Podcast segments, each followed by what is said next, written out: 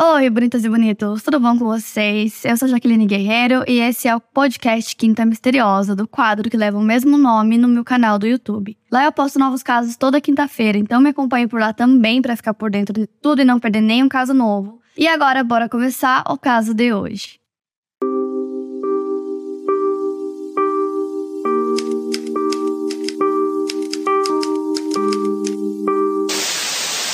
Na rodovia interestadual 45 no Texas, entre as cidades de Houston e Galveston, existem muitas cidades pequenas, usinas e até mesmo pântanos. Devido à natureza do local, o campo de Calder Road em League City, que pertencia a uma indústria petroquímica, se tornou um local de descarte de corpos. Ainda existem muitas áreas remotas que não foram completamente exploradas. Por isso, os criminosos escolheram esse local específico para tentar apagar seus rastros dos crimes que eles cometiam e saírem impunes. O campo Calder Road, em específico, é uma grande área onde não há nada além de uma empresa de passeios a cavalo. No dia 7 de outubro de 1983, uma jovem chamada Heidi Villarreal Fay desapareceu. A Heidi nasceu em 1958, filha do casal Joe e Jenny. Naquele dia, ela estava planejando ir para Houston com o seu então namorado, levando um trailer que ele estava consertando. O objetivo do casal era levar o trailer até o estacionamento da casa da irmã da Heidi, onde eles iriam morar para economizar. Naquele dia, ela estava em um telefone público ligando para alguns amigos e tentando conseguir uma carona para chegar até Houston, mas ela nunca chegou no seu destino.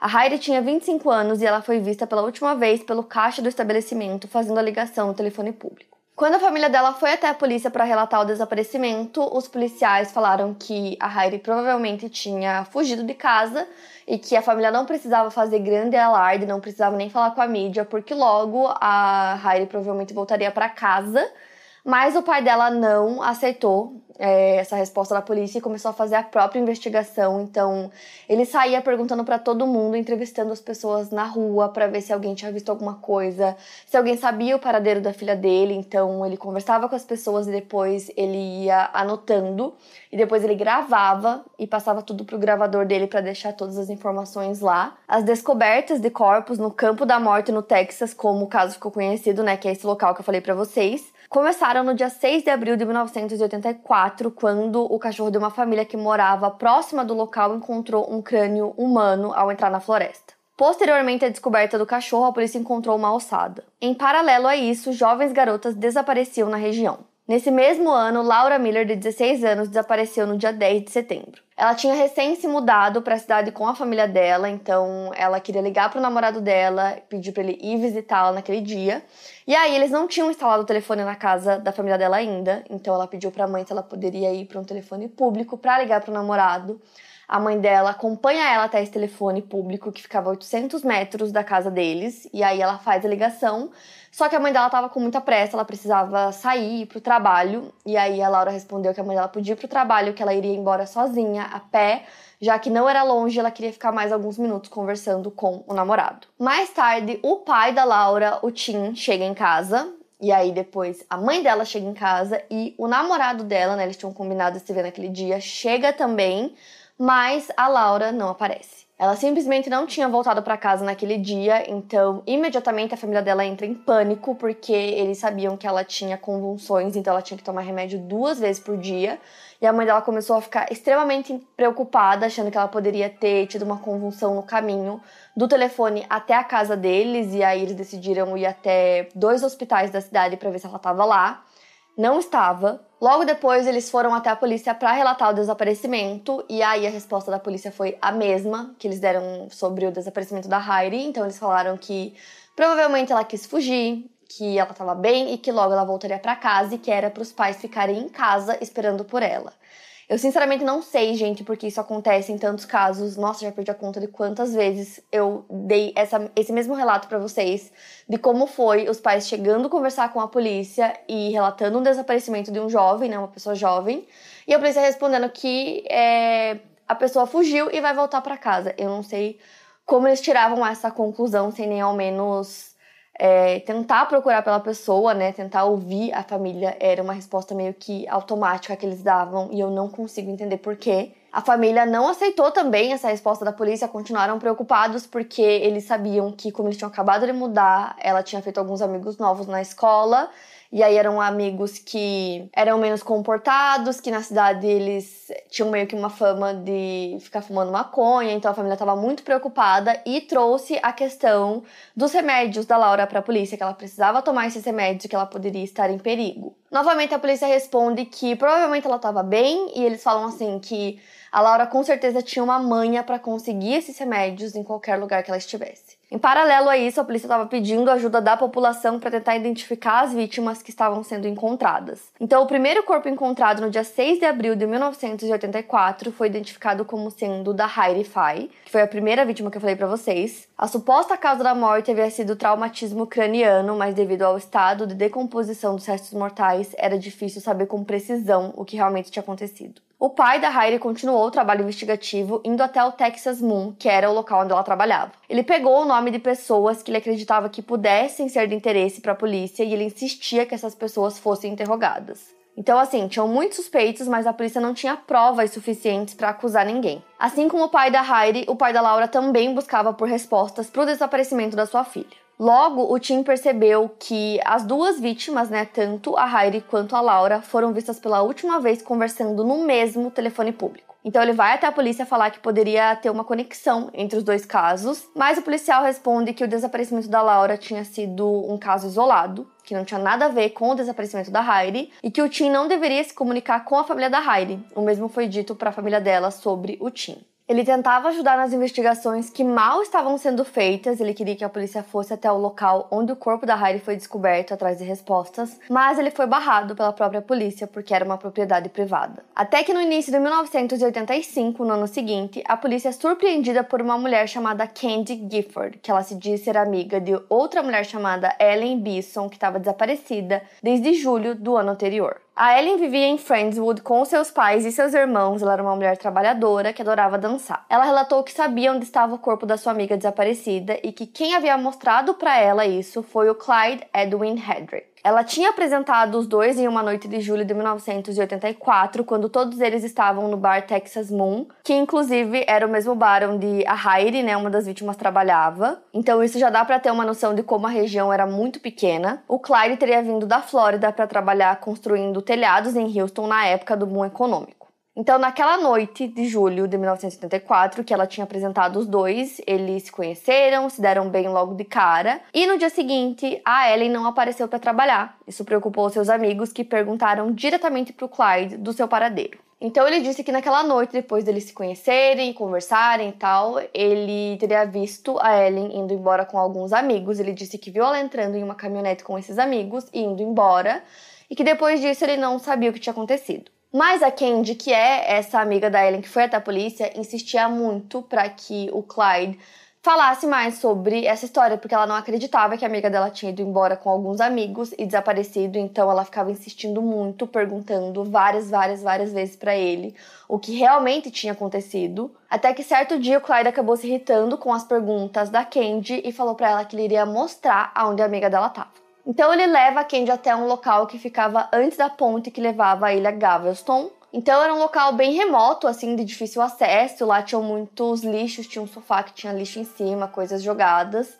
E aí ele ergue o sofá e mostra para ela os restos mortais da sua amiga. Depois disso, ele fala para Candy que se ela contasse para qualquer pessoa o que ela tinha visto, ela seria a próxima. Então, ela fica muito assustada, né, com essa ameaça e ela só consegue contar para a polícia o que tinha acontecido nesse dia seis meses depois. Então, os policiais vão até o local e encontram os restos mortais exatamente onde a Candy tinha contado. E aí eles conversam com o Clyde pela primeira vez e aí ele conta a versão dele da história, o que supostamente teria acontecido. Ele disse que depois de sair do bar, os dois foram até um lago e que a Ellen queria nadar nua no lago. Então ela entrou no lago e quando ele percebeu, ela tinha se afogado. Ele teria entrado em pânico, então ele pega o corpo, coloca na caminhonete dele e começa a ir em direção ao hospital.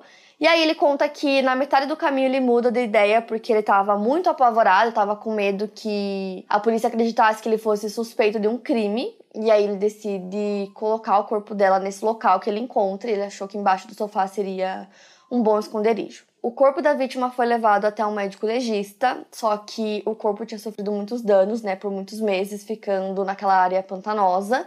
então o médico não conseguiu determinar a causa da morte. Com isso, a única acusação que a promotoria conseguiu fazer em relação ao Clyde foi a adulteração de provas por ele ter desovado o corpo da Ellen, um crime que na época recebia o nome de abuso de cadáver. Ele foi condenado a um ano de prisão pelo crime e teve que pagar uma multa de 2 mil dólares. Depois de cumprir sua pena, ele era um homem livre. No dia 2 de fevereiro de 1986, tinham algumas crianças andando de bicicleta pelo campo quando sentiram um cheiro muito forte. Elas se aproximaram para verificar o que poderia ser e encontraram um corpo. A polícia foi chamada até o local e o médico legista que examinou o corpo conseguiu identificar que era uma mulher que tinha entre 20 a 30 anos e que ela tinha um espaço entre seus dentes da frente. Ela ficou conhecida como Jane Doe porque ela não foi identificada e ela havia levado um tiro de uma arma calibre 22, já que uma bala foi encontrada alojada em sua coluna. Durante as buscas no local, procurando por respostas que pudessem auxiliar na identificação da Jane Doe, eles encontraram outro corpo. Os dois corpos encontrados nesse dia estavam próximos um do outro, cerca de 20 metros de distância. Ambos estavam embaixo de árvores e pareciam ter sido posicionados no local onde foram encontrados.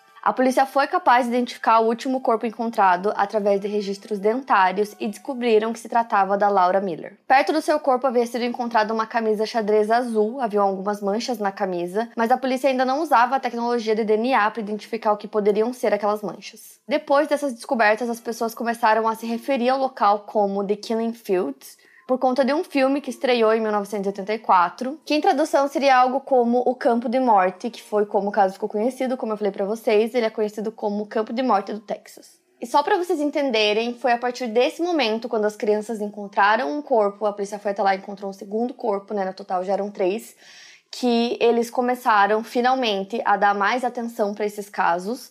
Não era algo comum numa cidade tão pequena que corpos de garotas fossem encontrados assim. E aí, a partir desse momento, eles começaram a suspeitar que eles poderiam estar lidando com um assassino em série. Então a polícia só começou a dar devida atenção para o caso em 1986, porém tinham garotas e mulheres desaparecendo desde 1971. Naquele ano, a cidade de Houston estava crescendo e se desenvolvendo de maneira rápida, a população estava aumentando com a melhora da economia, inclusive surgiam cidades menores ao longo da Interestadual 45. Foi nesse contexto que Maria Johnson e sua melhor amiga Debbie Ackerman, ambas com 15 anos de idade, desapareceram em novembro daquele ano, 1971. Ambas amavam surfar juntas. O corpo da Maria foi encontrado poucos dias depois, no dia 17 de novembro, a 80 quilômetros de Houston, em um local que estava encharcado. Logo no dia seguinte, o corpo da sua amiga Debbie também foi encontrado no mesmo local. Acredita-se que os corpos teriam ficado na água entre 48 a 60 horas. Dias depois, em 26 de novembro, foi encontrada a ossada de uma garota de 13 anos chamada Colette Wilson, a 16 quilômetros de Houston, no reservatório Ericks. Conforme os anos foram passando, os desaparecimentos continuavam a acontecer e eram sempre de meninas jovens, sozinhas ou em pares, ao longo da Interestadual 45. Entre 1971 e 1977 foram 11 meninas desaparecidas e eles não tinham nenhuma resposta para nenhum desses casos. Na época, devido à falta de tecnologia de cruzamento de informações que existe hoje em dia, esses crimes eram vistos de maneira isolada, já que cada uma daquelas garotas desapareceu em uma jurisdição diferente, então essas informações nunca foram cruzadas, é, para que eles meio que entendessem que poderiam estar lidando com uma pessoa ou mais de uma pessoa que estivessem cometendo todos esses crimes, né, que eles estivessem interligados. Depois, de 1977, a nova onda de desaparecimento só ocorreria próxima a League City, começando em 1983 no que ficou conhecido como Campo da Morte do Texas. A polícia imaginava que os casos desse campo, né, de Calder Road, pudessem estar conectados e fazia sentido que eles estivessem também conectados de alguma maneira com o caso da Ellen Bilson, já que a linha do tempo dos desaparecimentos os levava a acreditar nisso. Então, para vocês entenderem, a região onde ela desapareceu não era muito longe de onde os corpos das meninas foram encontrados e, como eu já tinha dito para vocês,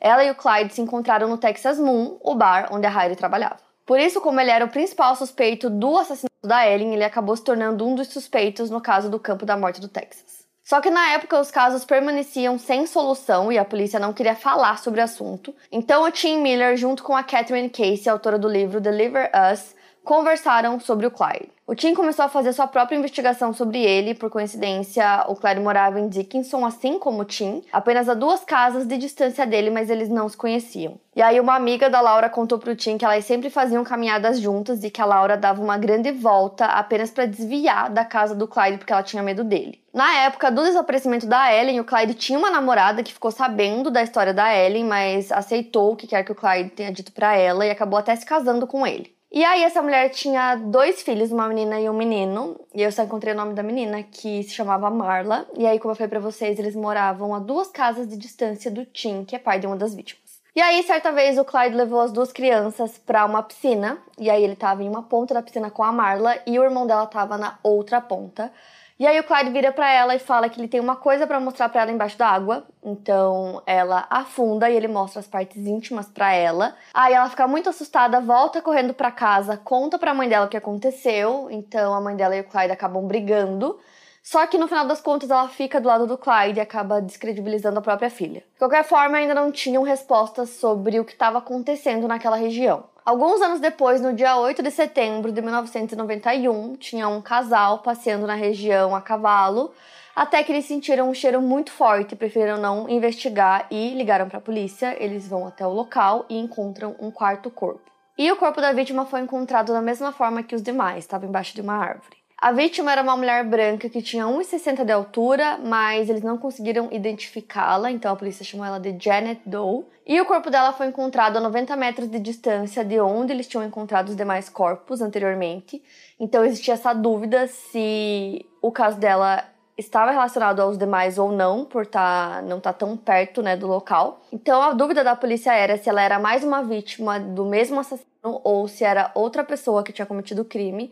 E aí tinha lido nos jornais sobre e aproveitou para descartar o corpo naquele local, onde já tinham encontrado outros corpos e meio que para jogar a culpa no outro assassino. Então, ao todo, tinham sido encontrados quatro corpos, dois deles tinham sido identificados através da arcada dentária, que eram o da Heidi e o da Laura, e aí os outros dois corpos, que a polícia chamava de Jane Doe e Janet Doe, eles estavam tentando identificar. E eles tentaram fazer isso de diferentes formas, mas aquelas duas outras vítimas não se encaixavam no perfil de nenhuma das outras garotas que estavam desaparecidas na região. Fora que o local onde os corpos eram descartados era uma região muito quente e muito úmida, o que acabava dificultando o trabalho de identificação porque aí a decomposição dos corpos acontecia de maneira muito rápida, então na época eles não tinham tantos recursos. Uma das técnicas que eles usavam era reconstruir os crânios das vítimas, e aí eles usavam um molde de argila por cima, na esperança que esses moldes pudessem gerar algum tipo de pista.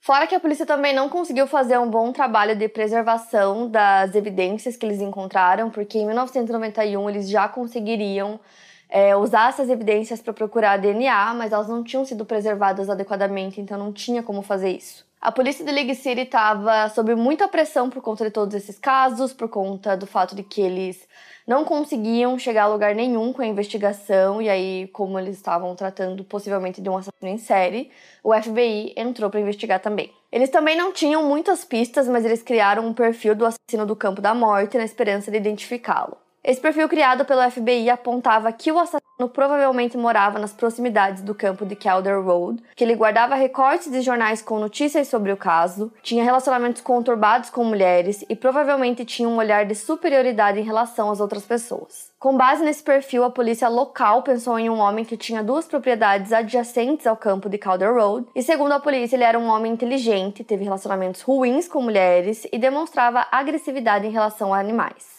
Esse homem em questão era Robert William Abel. Ele havia trabalhado como cientista da NASA e teve participação na criação do foguete Saturno que levou os astronautas à Lua. Em 91, ele era dono de um terreno próximo ao Campo da Morte e ele destinou parte do seu terreno à criação de cavalos. Além das características apontadas pelo FBI, haviam outras coisas que tornavam ele suspeito, como o fato dele ser muito cooperativo com a polícia, tentar oferecer equipamento e se oferecia para limpar os terrenos como forma de auxílio, mas em certo ponto ele chegava a se intrometer na investigação. Alguns fatos sobre o seu passado também levantaram eram suspeitas. Ele teve três esposas e uma delas havia relatado que ele havia ameaçado de morte. Todas elas disseram que ele batia em seus cavalos e que quando um dos animais morria, ele simplesmente deixava o corpo no campo até que apodrecesse, da mesma forma que foi feito com os corpos das vítimas. Então, com todas essas suspeitas recaindo sobre o Robert, as investigações em relação ao Clyde ficaram um pouco de lado. Então, baseado em circunstâncias e depoimentos das duas ex-esposas dele, Robert foi apontado pela polícia em documento oficial como um possível serial killer. Com isso, delegacias de polícia ao longo da Interestadual 45 começaram a investigar se ele não poderia se encaixar em algum dos seus casos sem solução.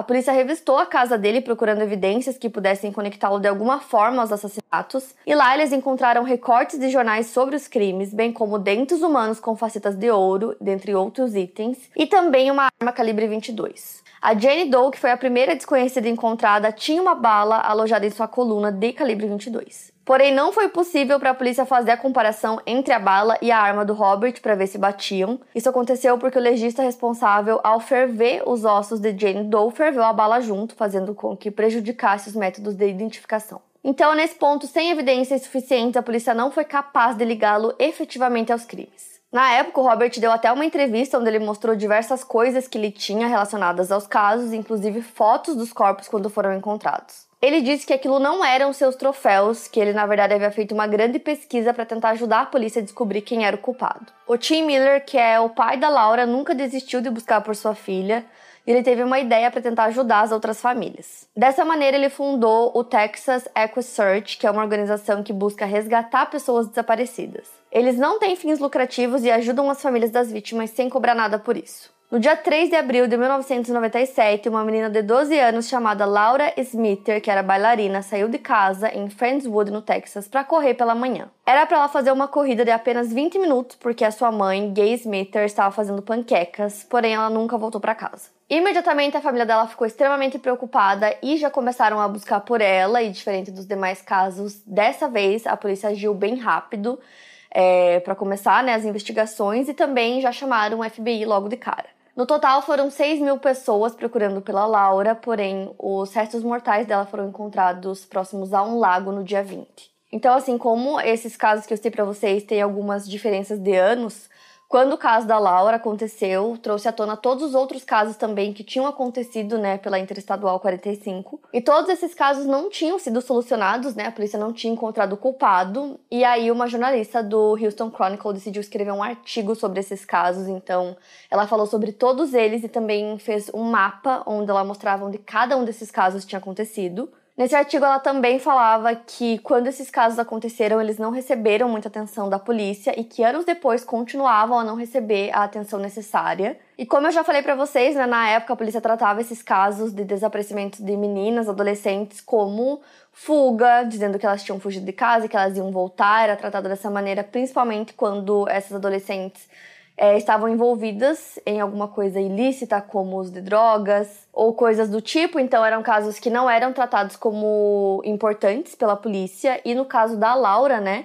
como ela tinha 12 anos, eles deram mais atenção pro caso dela. Provavelmente por ela ser mais jovem, aparentar ser mais inocente e mais vulnerável. Quando a morte da Laura aconteceu, trouxe à tona todos os casos que já tinham acontecido e a população ficou com muito medo novamente de que o mesmo serial killer estivesse à solta novamente ou tivesse voltado a cometer crimes. O caso dela gerou tanta comoção que as escolas começaram a distribuir kits de identificação infantil que sinceramente eu achei muito inteligente. Basicamente era um kit onde os pais tinham que tirar as impressões digitais dos filhos e também colocar uma mechinha de cabelo deles, caso algum deles desaparecesse, eles teriam esse material, né, de DNA para poder fazer uma possível identificação. Já na investigação, a polícia fez uma lista de criminosos sexuais de toda a região, chegando a cerca de 2 mil nomes. Ainda em 1997, a enteada do Clyde, a Marla, é, tinha saído para ir para a faculdade e depois a mãe dela conversou com ela contando que ela finalmente tinha se separado do Clyde e que ela queria mostrar para ela algo que ela tinha encontrado no trailer. Então, eles moravam em um trailer, né? E aí ela foi mostrar que quando eles se separaram, o Clyde simplesmente revirou tudo. E nisso acabou deixando à mostra um buraco que ele tinha feito na parede, onde ele conseguia espiar o quarto da Marla. Naquele dia, a Marla e a sua mãe foram levadas à delegacia de Galveston pelo tio da Marla e elas denunciaram o Clyde pelas coisas que ele tinha feito. Ele se encaixava no perfil de homem manipulador e perseguidor. Suas ex-companheiras disseram que ele era um homem violento e abusivo. Então o policial pegou seu depoimento e dispensou. No dia 15 de julho do mesmo ano, a jovem Kelly Ann Cox, de 20 anos, que já era mãe, desapareceu misteriosamente em Denton, Texas. Naquele dia, ela faria um tour pela cadeia da cidade junto com a turma de justiça criminal. Quando ela chegou em seu carro, a chave simplesmente não funcionava, então ela usou um telefone público para ligar para o namorado. A polícia revistou o carro, mas não conseguiu encontrar nenhuma pista. No início, a polícia não sabia afirmar se havia ocorrido o crime ou não. Um mês depois, outra jovem desaparece no dia 17 de agosto. Uma garota chamada Jessica Kane, de 17 anos, de Tiki Island, é vista pela última vez saindo de um restaurante. Sua caminhonete foi encontrada abandonada na estrada com sua bolsa dentro. Na época, a busca com cavalos da organização EquiSearch haviam recém começado e a família da Jéssica foi pedir auxílio ao Tim. Houve uma grande comoção das pessoas e diversos voluntários ajudaram nas buscas. Inclusive a Marla estava ajudando nas buscas pela Jéssica. E ela relata que nessa época, depois da separação da mãe dela com o Clyde, eles meio que voltavam e aí terminavam, então eles ficavam entre idas e vindas. E que nesse meio tempo o Clyde sempre tinha uns momentos onde ele simplesmente desaparecia e que em uma dessas ele voltou para casa completamente ensanguentado, segurando uma faca, e que quando ele chegou, ele falou: "Eu fiz de novo". E nessa altura a polícia não sabia dizer se os últimos casos, né, da Kelly, da Jessica e da Laura é, estavam conectados ou não, mas eles estavam trabalhando com essa possibilidade. Eles também estavam questionando se esses últimos casos estavam relacionados com os outros casos que já tinham acontecido. Isso porque o modus operandi já não era mais o mesmo e também tinha um grande espaço de tempo, né, de anos entre eles. Ao longo dos anos, o Tim se convenceu que o Robert Abel era o culpado, então ele começou até a persegui-lo de certa forma. Como eu falei para vocês, ele sempre fez suas próprias investigações e agora ele também chamava alguns voluntários para ajudar ele a procurar pelas propriedades do Robert. Eles levaram até mesmo cães farejadores, eles encontraram algumas peças de roupas femininas, mas ele não pôde provar que eram de outra vítima. Por conta dessa perseguição, Robert acabou ficando muito incomodado e pediu uma medida protetiva. E aí, com o passar do tempo, ele acabou até se mudando da cidade e foi morar em um outro condado no Texas. Até que no dia 17 de maio do mesmo ano, 97, uma mulher chamada Sandra Sapawag estava fazendo suas compras em uma loja de conveniência, enquanto é observada por um homem. Ela faz as compras, entra no seu carro e o veículo começa a falhar ao longo da Interestadual 45. Ela para o carro e o homem que estava na loja de conveniência aparece e diz que ela estava com o pneu furado, oferecendo ajuda. Antes que ela possa fazer qualquer coisa, esse homem coloca uma faca em seu pescoço e começa a ameaçá-la. Ele a forçou a entrar em sua caminhonete e começou a dirigir em direção a Houston. A Sandra conseguiu abrir a porta da caminhonete e pulou do veículo em movimento. Ela estava bem machucada, mas ela conseguiu chegar até um estabelecimento chamado Waffle House para pedir ajuda. A polícia foi chamada imediatamente, eles levaram ela até a delegacia e, embora ela não lembrasse da placa do carro, ela lembrava de muitos detalhes, como, por exemplo, como o carro era por dentro e como era o homem que tentou sequestrá-la. Ela disse que era um homem branco por volta de 40 anos de idade, ele tinha cabelo loiro escuro, tinha entradas, grandes olheiras e ele usava um chapéu cowboy preto. Em 16 de outubro do mesmo ano, a Sandra faz a identificação do seu sequestrador e o nome do homem era William Reese mais conhecido como Bill Reese. A polícia revistou a casa dele e a caminhonete onde eles encontraram o chapéu descrito pela Sandra. Ele foi acusado de sequestro e condenado a 60 anos de prisão. Foi a partir desse momento que a polícia começou a investigar a vida dele a fundo para ver se ele se encaixava nos demais casos. Na época do desaparecimento da Laura, de 12 anos, ele estava trabalhando na construção de um loteamento que ficava próximo da região que ela morava. Além disso, ele tinha cumprido pena recentemente em Oklahoma por dois crimes sexuais. Com isso, a polícia descobriu que no mesmo dia que a Laura desapareceu, no momento em que ela saiu de casa para correr, o Bill estava sendo dispensado pelo chefe dele porque naquele dia ia chover, então ele se tornou um suspeito. Mais tarde, ele acaba confessando os crimes da Jéssica, da Kelly e da Laura, depois de muito tempo negando ter qualquer tipo de conexão com esses casos. Evidências de DNA mais tarde o conectaram com outro caso da Tiffany Johnston, 19 anos, de 1997 em Oklahoma. Durante essa investigação em particular, eles tentaram descobrir se ele estaria conectado de alguma forma aos crimes do campo de Calder Road. Só que na época ele estava preso em Oklahoma, então não teria como ele ser o responsável por aquelas mortes. Em 19 de julho de 2005, um dos suspeitos, né, o Robert Abel, falece aos 65 anos. Ele havia dirigido seu carro de golfe até o trilho de um trem enquanto um trem estava passando e não se sabe se o que aconteceu foi um acidente ou se ele quis tirar a própria vida. O Tim, com o passar do tempo, entendeu que ele não era o culpado e até ligou pedindo desculpas, mas toda a cidade ainda o via como o assassino em série. Depois do julgamento pelo ocultamento do cadáver da Ellen, o Clyde não saiu dos olhos da polícia, ele acabou se envolvendo em vários delitos ao longo dos anos. O Tim voltou a suspeitar dele, tem um documentário na Netflix que ele conta que ao lado do corpo da sua filha Laura Miller haviam algumas telhas, material com o qual o Clyde trabalhava. Em 2012, o Tim foi até a polícia pedir ajuda porque ele suspeitava fortemente do Clyde e pediu para que a polícia investigasse ele. A polícia reabre o caso da Ellen para procurar novas evidências que pudessem ajudá-los no caso. Com isso, eles identificaram que ela tinha uma grande fratura no crânio. Segundo especialistas, aquele ferimento era fruto de homicídio. A força utilizada para gerar o ferimento foi muito grande. Dessa forma, o corpo da Ellen foi exumado em março de 2012. Clyde é chamado para a delegacia para conversar com o policial Ted Tommy Hanson, da delegacia de Galveston, e o agente Richard Renison, do FBI.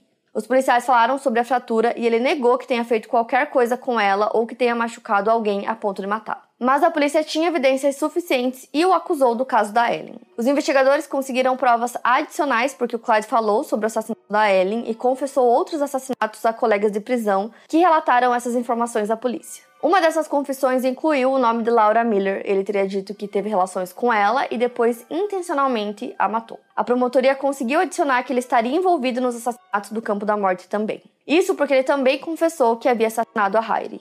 Mesmo com a confissão, era necessário que a polícia conseguisse provar que aquilo era verdade, o que naquele momento eles não tinham como fazer. Em 25 de março de 2014, começa o julgamento do Clyde. Ele havia sido acusado de homicídio doloso, mas foi condenado por homicídio culposo. O legista original do caso não havia tirado fotos que mostrassem a fratura no crânio da Ellen, e o promotor o acusou de esconder provas. A Marla foi chamada como testemunha da fase de condenação e ela contou sobre várias coisas que ele tinha feito com ela enquanto morava com sua mãe. Ela contou sobre as vezes que ele deu a ela suco em pó que ela não gostava de beber. Muitas vezes ela sentia ele tocando ela, mas ela disse que era muito difícil de acordar, e muitas vezes ela acordava com dores em locais do corpo em que ela não deveria estar sentindo dores. Em 2016, para evitar a pena de morte em outro caso não relacionado, o William Reese levou as autoridades ao local onde tinha escondido os corpos de Jessica King e Kellyanne Cox. O Tim e a EchoSearch ajudaram nessa escavação. No final de 2017, o FBI decidiu tentar usar a tecnologia da genealogia forense para identificar a Jane e a Janet Doe,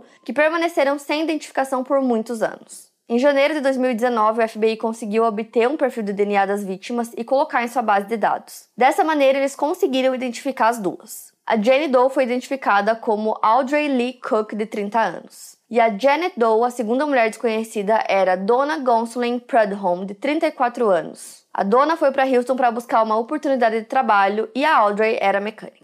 Em 5 de outubro de 2021, o Clyde foi solto porque ele conseguiu liberdade condicional, cumprindo apenas 8 anos da sua pena. No dia seguinte, o Tim organizou uma coletiva de imprensa em frente ao centro de transição onde o Clyde estava, para mostrar para o público algumas das pessoas afetadas por ele. Em 29 de junho de 2022, o William Reese declarou culpado das mortes de Laura Smither, Jessica Kane e Kellyanne Cox. No dia 11 de julho, ele recebeu mais de 24 milhões de dólares por revelia por um processo de homicídio culposo contra o Clyde. O Clyde nunca foi formalmente acusado dos crimes do campo da morte. Em 2022, os restos mortais de mais de 30 mulheres foram encontrados, incluindo Brenda Jones, de 14 anos, que foi um dos primeiros casos em 1971. A polícia ainda busca informações sobre o caso do campo da morte no Texas, e aí é muito doido pensar que eles encontraram mais 30 corpos, além de todos que eu já citei para vocês. É muito doido que eles tenham feito algumas prisões e que da mesma forma não tenham conseguido conectar esses homens a esses crimes e que, apesar de tudo isso, eles ainda não chegaram a um culpado, é, ainda permanece sem solução muitos desses casos. Tem um documentário na Netflix chamado Campo da Morte do Texas, que fala sobre os casos, né, e mostra muita coisa, então, para quem se interessou e quiser saber ainda mais, é legal assistir. Quero muito saber o que vocês acharam desse caso, então me conta aqui nos comentários. Não esquece do like que me ajuda muito na divulgação. E é isso, para mais casos, siga o podcast Quinta Misteriosa e aproveite para avaliar em 5 estrelas se você gostou. Obrigada por ouvir e até o próximo caso.